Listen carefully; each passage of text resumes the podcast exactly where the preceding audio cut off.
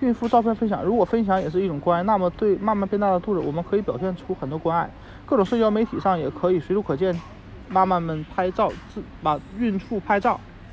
孕肚拍照，露出肚子的孕期写真和宝宝的超声照片。当你的肚子也开始变大的时候，可能会考虑是不是也应该跳上这趟孕期自拍的时尚彩车。点击分享，用照片记录下肚子不断变化过程，非常珍贵。它可以让你在宝宝出生后抱着他追过去，因此人们常说拍张照吧，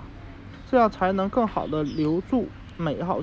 回忆。但是到底应不应该把这些照片特别非常特别的自拍或者超声检查中最初宝宝的模样分享到社交媒体上，甚至只是和家人朋友分享呢？公开或不公开是个人选择。如果你选择在线分享孕肚和照片宝宝的照片，那记录上传的照片会一直留在网络上。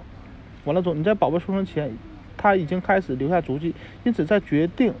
之前要问问你是不是能接受这一点，也要问你的配偶是不是也愿意分享。分享的时候要注意哪些人可以看见你的发布照片，并确保夫妻双方都没有意见，再把照片公开。